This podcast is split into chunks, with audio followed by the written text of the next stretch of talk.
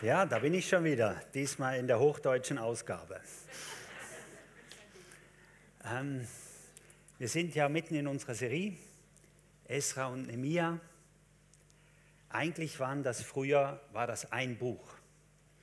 Und weil wir gerne alles auseinandernehmen, ist dann das heute zwei Bücher. Aber original war das ein Buch. Und kurzer Rückblick, was ist bis jetzt passiert? Wir hatten die erste Welle, dass der König Kyros gesagt hat, wer von den Juden, die in der Gefangenschaft sind, im Medischen und Persischen Reich, wer will, soll zurückgehen und soll diesen Tempel wieder aufbauen. Und eigentlich sogar die Stadt aufbauen. Erste Welle ist zurück und hat den Tempel aufgebaut. Und dann passiert 50, 60 Jahre nichts. Die haben den Tempel, aber weiter ist es nicht gegangen obwohl der Auftrag da war. Dann die zweite Welle, nach eben ungefähr 50, 60 Jahren. Esra zieht mit einigen Leuten aus dem Persischen Reich rauf. Ihr müsst euch vorstellen, Umzug, circa 1000 Kilometer, die dahin getrabt sind, ihr Sack und Pack mitgenommen haben. Und Esra war mit der Idee da, ich will das Wort Gottes lernen. Ich will das Wort Gottes lernen in dem Gebiet und die haben den Gottesdienst im Tempel weiter verbessert. Aber der Rest war noch nichts passiert. Und das sind ungefähr wiederum 13 Jahre bis zum Nehemia. Das können wir ziemlich genau sagen, weil das ist angegeben, dass es 13 Jahre später, als Esra losgezogen ist, beginnt die Geschichte Nehemias. Jetzt kurz, wer ist dieser Nehemia? Was ist das für ein Kerl? Er war Mundschenk. Mundschenk, da denkt man so, ja, Massa König, bitte da trinken und dann sitzt man wieder hin. Wenn der König wieder will, dann gibt man den Becher und wieder zurück. Ich glaube, dieses Bild ist äh, wirklich völlig falsch. So ein Mundschenk, der war über die Weinberge vom König gesetzt. Also der hatte sicher einige Angestellte, für die er verantwortlich war. Und er war ein Vertrauter des Königs. Wie sind die meisten Verantwortlichen damals gestorben? Durch Giftanschläge. Dem hast du dein Leben in die Hand gelegt. Das war eine sehr vertrauenswürdige Person. Sonst hast du den Job nicht gekriegt. Das war Nehemia. Nehemia hat beim mächtigsten Mann damals in dieser Gegend, beim medischen und persischen König, war er Mundschenk, war immer in seiner Nähe, war ein Vertrauter von ihm. Aber wir lesen nichts davon, dass er irgendwie vorher eine Berufung hatte. Ich finde das immer so, für mich hat das sehr, sehr getröstet, weil es gibt so tolle Leute.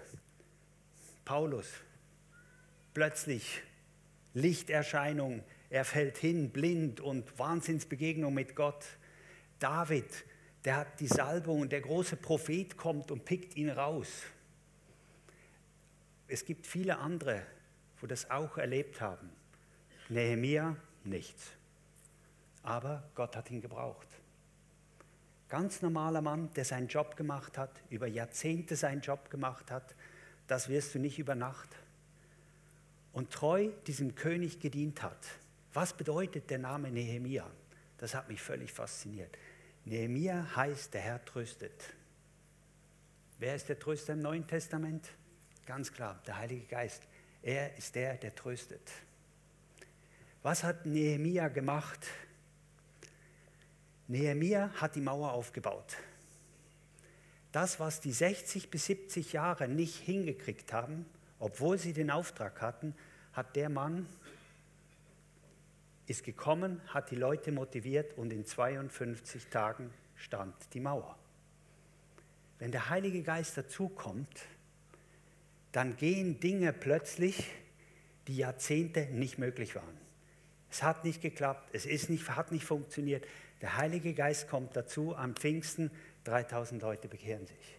Wenn der Heilige Geist etwas wirkt, etwas tut, dann kommt wirklich geht's los, passiert etwas.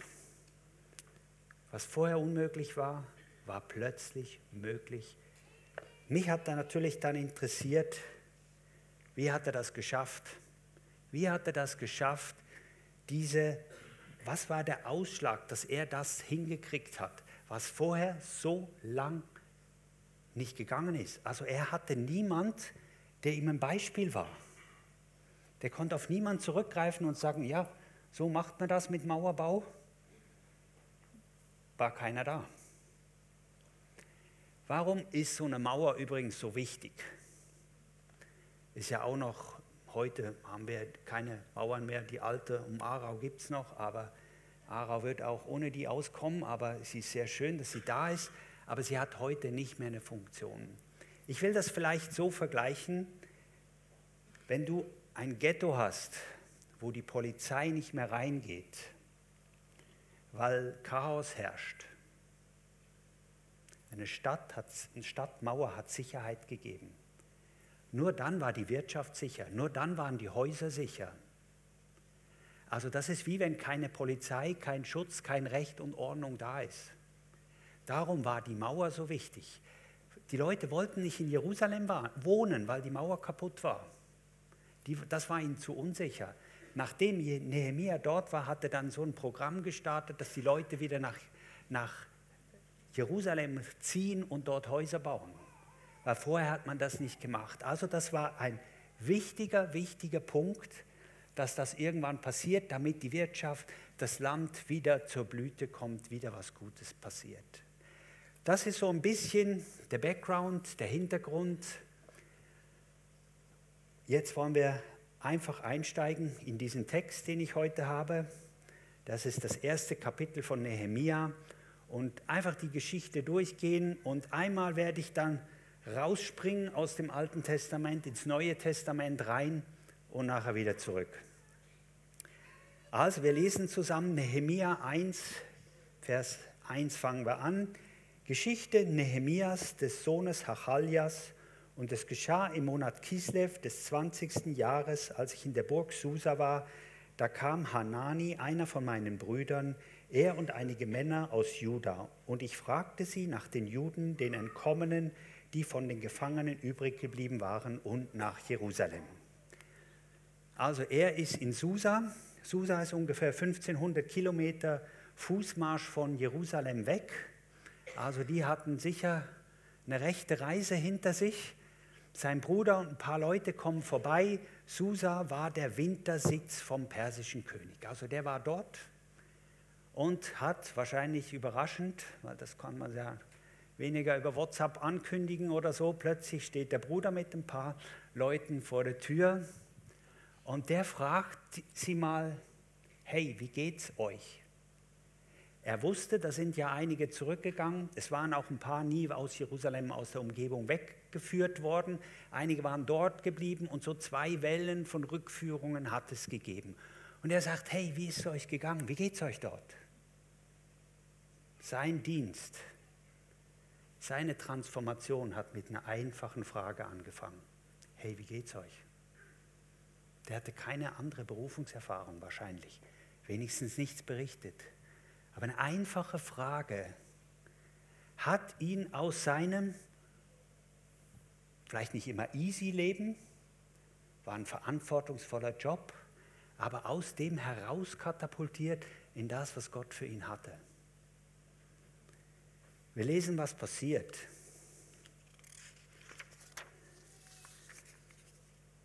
Und sie sagten zu mir, die übrig gebliebenen, die von den Gefangenen dort in der Provinz übrig geblieben sind, leben in großem Unglück und in Schmach.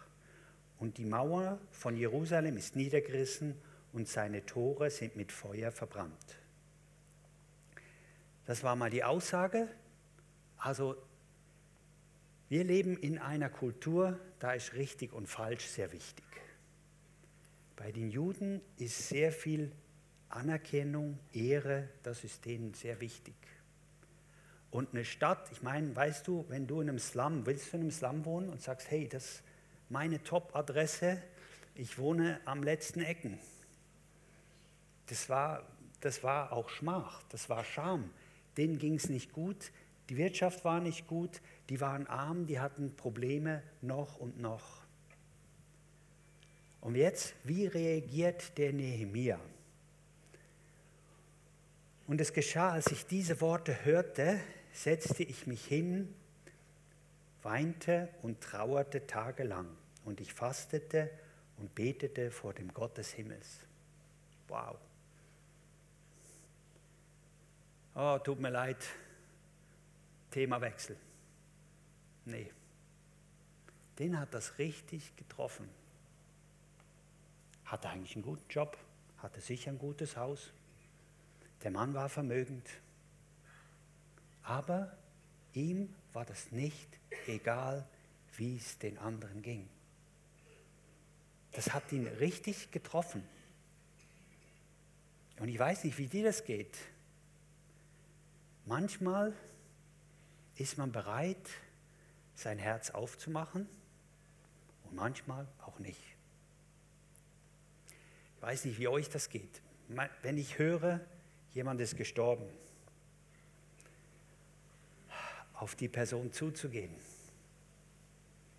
die trauert, was passiert? Du wirst auch traurig. Manchmal steht man vor der Entscheidung, soll ich, soll ich nicht.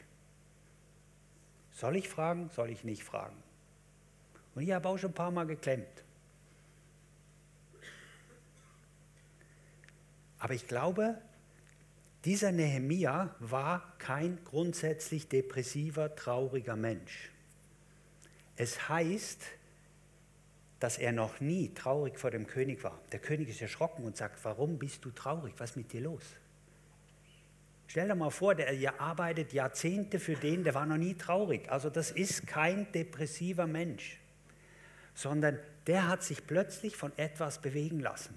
Der hat gesagt, hey, das ist nicht okay. Das hat ihm leid getan, mit wehgetan. Er war traurig. Und ich möchte euch ermutigen, und ich spüre das immer wieder in letzter Zeit, das leise Klopfen vom Heiligen Geist auf eine Person zuzugehen, zu fragen, hey, wie geht's dir? Und ich probiere das zu üben, zu lernen, mich dem nicht zu verschließen, habe jetzt ein anderes vor, gerade keine Zeit, keine Lust, mir das anzuhören, manchmal mag man gar nicht. Und das ist auch ganz wichtig, es gibt auch zu viel von dem Ganzen das sind dann, wenn du am Schluss endest, alles ist so schlimm, alles ist so schwierig, ah, der Herr macht nichts, es ist alles so kompliziert, das ist nicht das Ziel. Das Ziel war, dieser Nehemia hat sich vom Herzen her bewegen lassen, hat Gott sein Herz geöffnet, ist in das reingegangen. Wir sehen aber nachher, wie er reagiert hat und es ist was passiert. Er ist nicht in der Trauer, in dem Schwierigen, in dem Problematischen geblieben, aber angefangen hat so. Ich glaube, wenn wir wirklich ins Gebet hineinkommen wollen und in Veränderung hineinkommen wollen, brauchen wir immer wieder, dass wir unser Herz weich machen und uns bewegen lassen von Not, die da ist. Fällt uns manchmal nicht so einfach. Weil wer schneidet sich gerne den Arm? Tut weh, macht man nicht. Aber das zu machen, tut auch in einer gewissen Weise weh. Löst einen Schmerz, Trauer in unserem Herzen aus. Aber wir haben die Möglichkeit, darauf zu reagieren. Und dafür springen wir, ich glaube, das ist richtig, ja, ins Neue Testament. Wie geht das Neue Testament mit Trauer um? Jesus sagt, Matthäus 5, Vers 4, glückselig die Trauernden, denn sie werden getröstet werden. Die Trauernden werden glücklich. Und das Wort, was da steht, heißt fröhlich, zufrieden, äh, gesegnet, also richtig, denen geht es richtig gut. Also Trauer plus irgendwas gibt glücklich. Du bleibst nicht in dem. Aber es ist Trauer da, die Trauer muss ich benennen können und dann aus der Trauer etwas erleben. Ist es automatisch so? Ist es immer so? Schauen wir uns eine andere Geschichte an. Markus 16, 10 bis 14. Das ist die Auferstehung nach der Auferstehung Jesus und seine Jünger. Die ging hin und verkündete es denen, die mit ihm gewesen waren und trauerten und weinten. Die ist Maria Magdalena, die hatte Jesus als erstes gesehen. Warum ist Jesus nicht zuerst zu Petrus gegangen und zu Johannes? Die hat er sonst doch immer mitgenommen für die Spezialaufträge. Bei seiner Auferstehung ist er erst Maria Magdalena begegnet und hat gesagt, erzähl's den anderen. Die war brav und treu und hingegeben und hat das gemacht.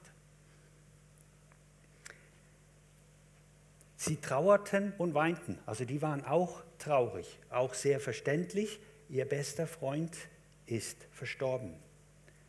Und als jene hörten, dass er lebe und von ihr gesehen worden sei, glaubten sie nicht.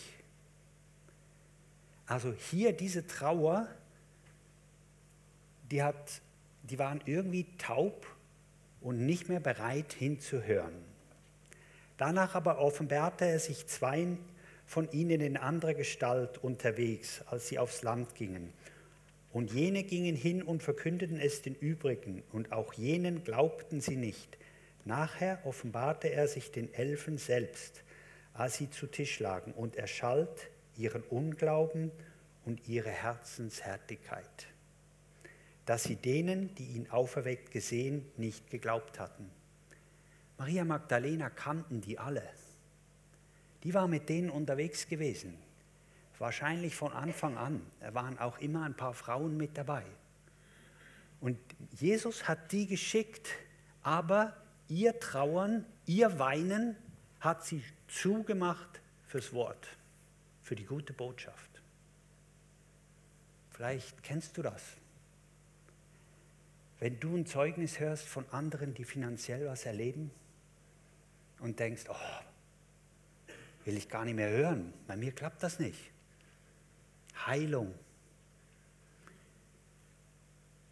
Andere erleben Veränderungen in der Familie, leben Durchbrüche, erzählen das. Und du denkst, oh, denen geht's gut und ich? Was ist passiert? Wir haben unser Herz in dem Moment nicht mehr weich gemacht, sondern haben unser Herz verhärtet, wollen nicht mehr hinhören. Das kann so schnell passieren. Vor allem, wenn Frust, wenn mehrere Jahre, teilweise Jahrzehnte du dich bemühst und strampelst und tust und erlebst es nicht. Und dann kommt plötzlich eine gute Nachricht. Und du sagst, na, jetzt will ich dem auch nicht mehr glauben. Und bleibst in dieser Trauer, dieser Enttäuschung, dem Frust, was immer das auch ist. Jesus hat eigentlich von seinen Leuten erwartet, wenn ich eine gute Freundin von uns schicke, und euch sage, ich bin auferstanden, warum glaubt ihr nicht? Warum macht ihr euer Herz nicht auf? Warum sucht ihr nicht? Und das Gleiche ist ein Zeugnis. Warum fängt Jesus nicht mit mir an? Kann ich dir nicht erklären. Da hat er mit Maria Magdalena angefangen. Und die anderen hatten es noch nicht erlebt. Aber Jesus hat eigentlich gesagt, hey, wenn einer von euch das erlebt, er ist eigentlich bereit, dass ihr auch euch aufmachen könnt, dem glauben könnt. Kommt euch ein Vers in den Sinn? Ihr, habt, ihr glaubt, weil ihr gesehen habt. Glückselig, die glauben, obwohl sie nicht gesehen haben. Ich glaube, da ist was ganz, ganz Spezielles an Segen und Begegnung mit Gott, wenn wir anfangen, für Dinge, an Dinge zu glauben, die andere erlebt haben und wir noch nicht. Wenn du es erlebt hast, brauchst du ja nicht mehr glauben. Ist ja auch irgendwie wahr. Wenn du einen Zellendurchbruch erlebt hast, brauchst du dafür nicht mehr glauben. Wenn du Gesundheit erlebt hast, schön, genieße es. Aber Glauben fängt da an, wo du es noch nicht erlebst und anderes erleben. Und das ist so eine tolle Schule für das Herz. Neid, Ärger, der, ich nie, ich bin der Arme, all die Sachen kommen dort ans Licht. Und das ist gut. weil nur dann können wir sie sehen und nur dann können wir sie angehen. Jesus mutet uns das manchmal zu. Er ist nicht zu Petrus gegangen, so hat andere geschickt und hat ihn ermutigt, weiterzugehen, ihm zu glauben. Wir schauen uns noch was an im Korintherbrief, dem Hebräerbrief, und dann springen wir wieder zurück zu Nehemia. Ich habe mir immer wieder Gedanken gemacht, habe ich dieses fleischerne Herz oder habe ich noch das alte steinerne? Was habe ich jetzt? Ihr könnt es lesen, Korinther, 2. Korinther 3, 2 bis 3. Unser Brief seid ihr, eingeschrieben in unsere Herzen, erkannt und gelesen von allen Menschen. Von euch ist offenbar worden, dass ihr ein Brief Christi seid, ausgefertigt von uns im Dienst, geschrieben nicht mit Tinte, sondern mit dem Geist des lebendigen Gottes, nicht auf steinerne Tafeln, sondern auf Tafeln, die fleischerne Herzen sind. Das hat er der ganzen Gemeinde geschrieben. Also jeder, der Jesus angenommen hat, hat dieses neue Herz. Also ich habe kein steinernes Herz mehr. Ich habe ein neues, fleischernes, göttliches Herz und da kann der Heilige Geist was draufschreiben. Aber dieses Herz hat eine interessante Eigenschaft und die schauen wir uns an in Hebräer 3, 7 bis 8.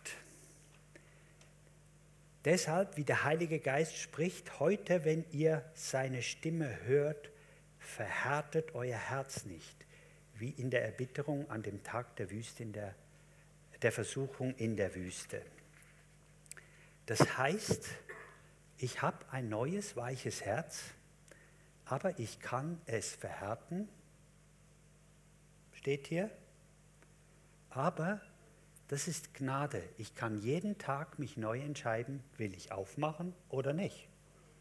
Er sagt, heute, wenn er meine Stimme hört, heute, wenn der Heilige Geist anklopft, heute, wenn er sagt, hey, ich will dich segnen, obwohl es seit zehn Jahren mit der Heilung oder was nicht geklappt hat, heute, wenn er anklopft, kannst du entscheiden, willst du wieder aufmachen oder willst du zubleiben. Vielleicht könnt ihr euch vorstellen, was ich euch vorschlagen würde, aber die Entscheidung ist da. Wir haben ein neues Herz voller Gnade, dass ich entscheiden kann, Gott zuzuhören oder sein zu lassen.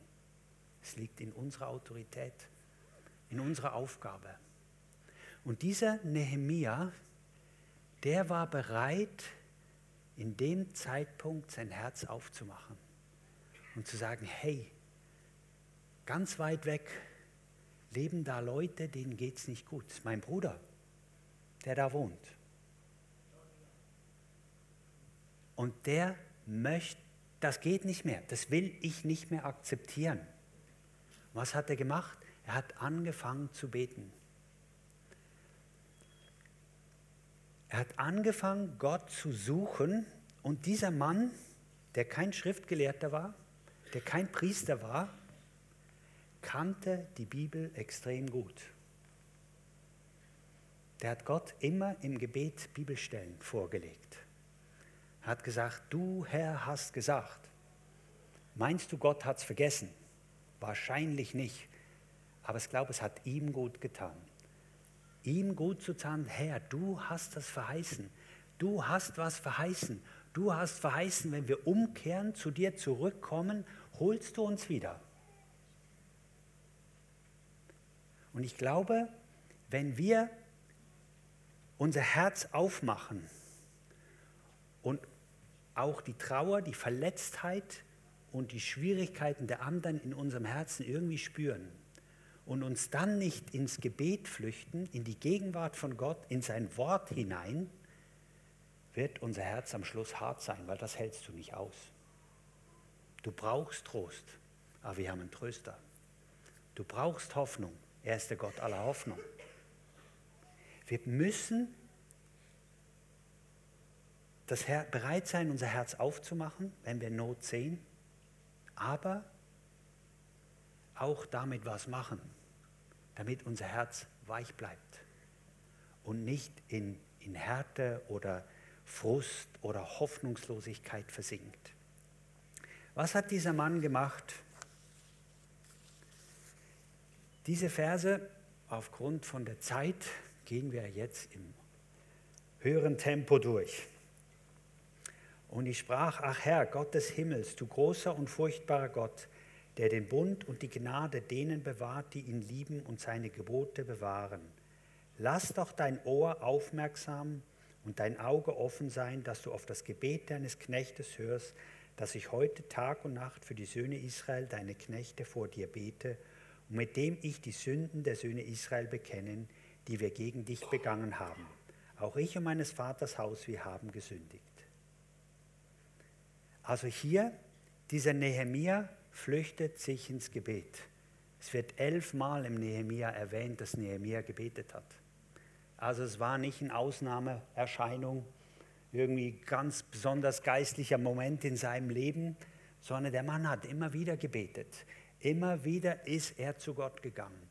Und er hat gesagt, hey, Herr, das ist eine Verheißung, das ist eine Verheißung. Du hast gesagt, du hörst auf die Leute, die dich lieben. Hey, ich liebe dich, hör auf mich.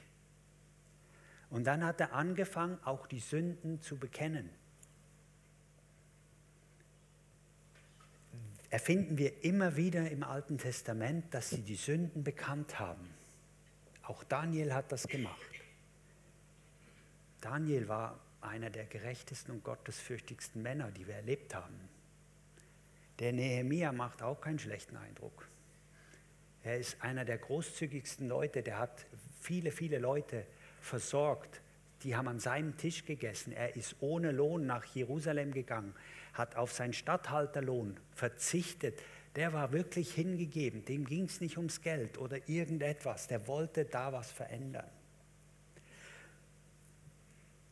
Der Anfang war aber, er hat die Fehler bekannt. Er hat gesagt, Herr, wir sind so weit weg manchmal von dir. Mich fängt es an, wirklich zu ärgern und zu stören. Manchmal macht es mich auch traurig, dass Leute bei uns über Jahrzehnte krank sind. Kein Vorwurf, ihr macht nichts falsch, ich will es einfach nicht mehr akzeptieren. Irgendwie dieser Durchbruch ins Übernatürliche den brauchen wir. Und wisst ihr was? Deutschland, Schweiz und Umgebung, wir haben die historisch-kritische Methode erfunden,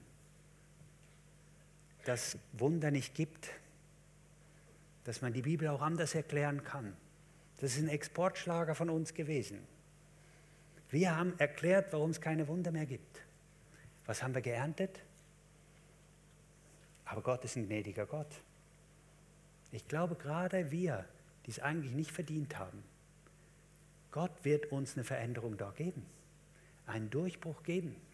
Und ich will es einfach nicht mehr akzeptieren, dass so viele Leute dort strugglen und Probleme haben, mit Durchbruch in Gesundheit zu erleben.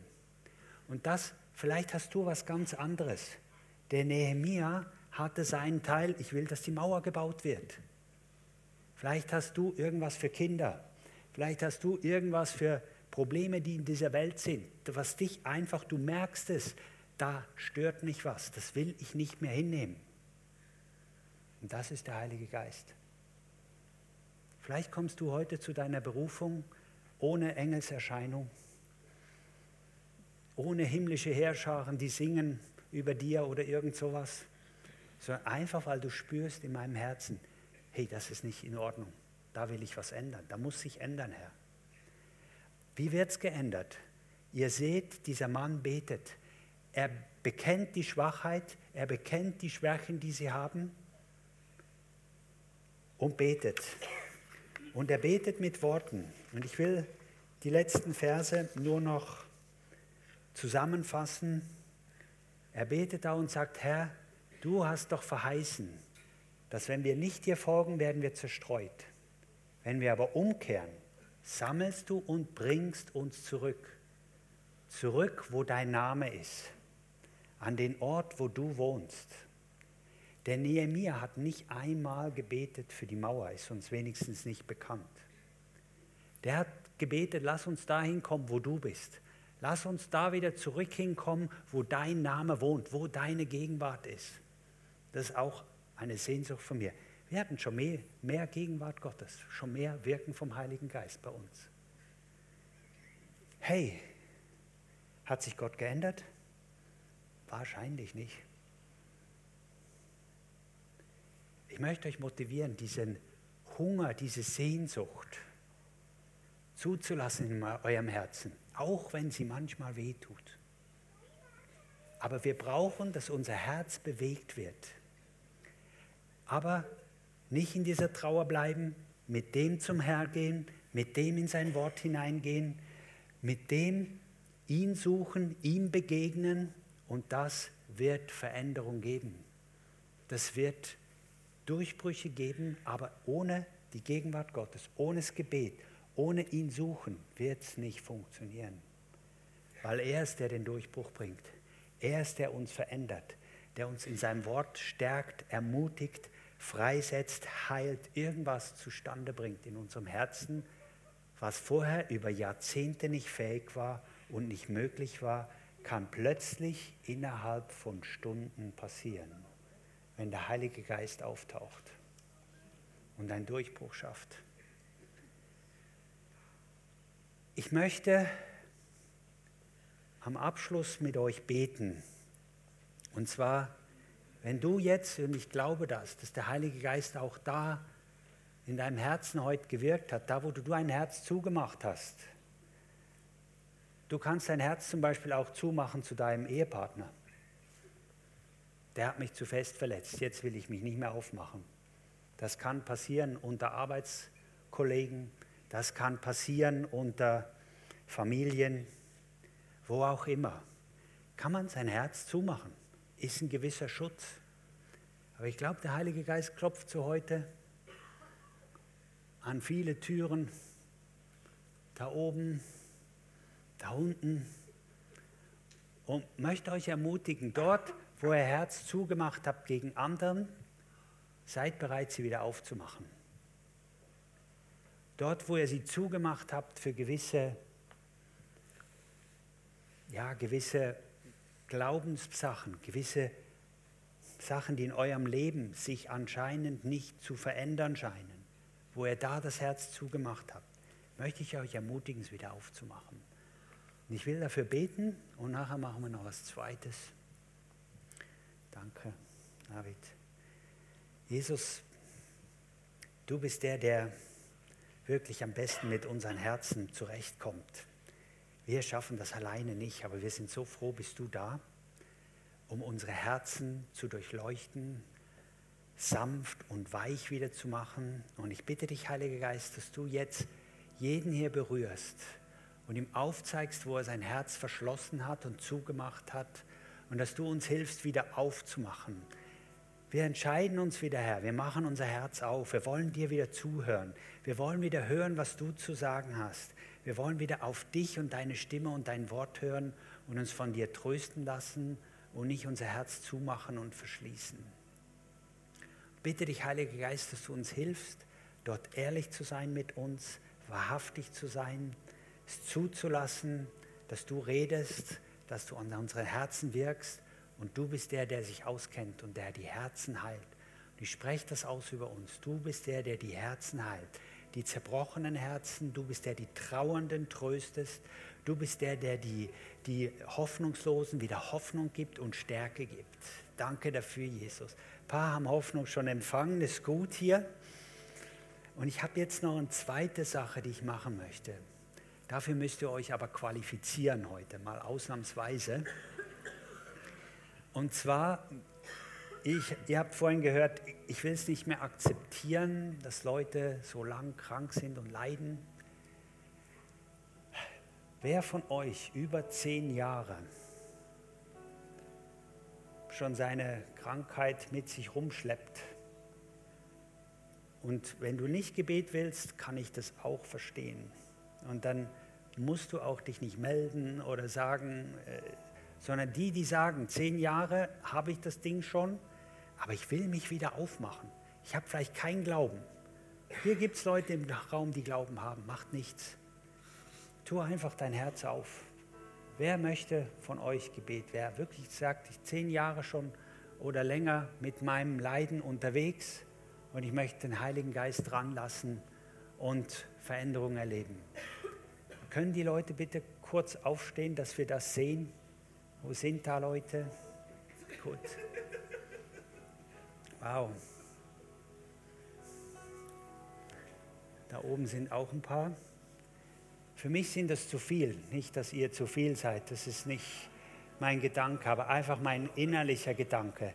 Wir wollen das nicht mehr akzeptieren, dass so viele Leute da sind. Und ich bitte euch alle, die ihr rundherum seid, dass ihr den Leuten die Hände auflegt und erstmal jedem drei gute Ratschläge gibt. Nein, bitte keine Ratschläge, sondern einfach nur beten, macht's biblisch, heilt die Leute. Ja? Danke, Jesus.